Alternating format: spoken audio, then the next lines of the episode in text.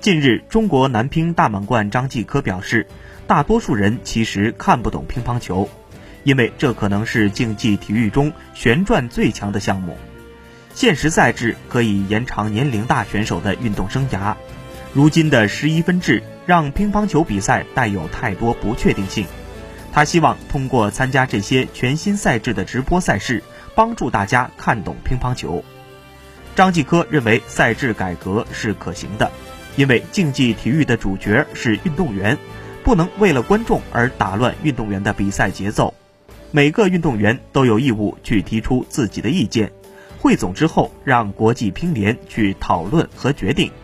张继科还觉得，其实大多数人都是看不懂乒乓球的，因为球速太快了，而且带着旋转，这可能是竞技体育中旋转最强的项目。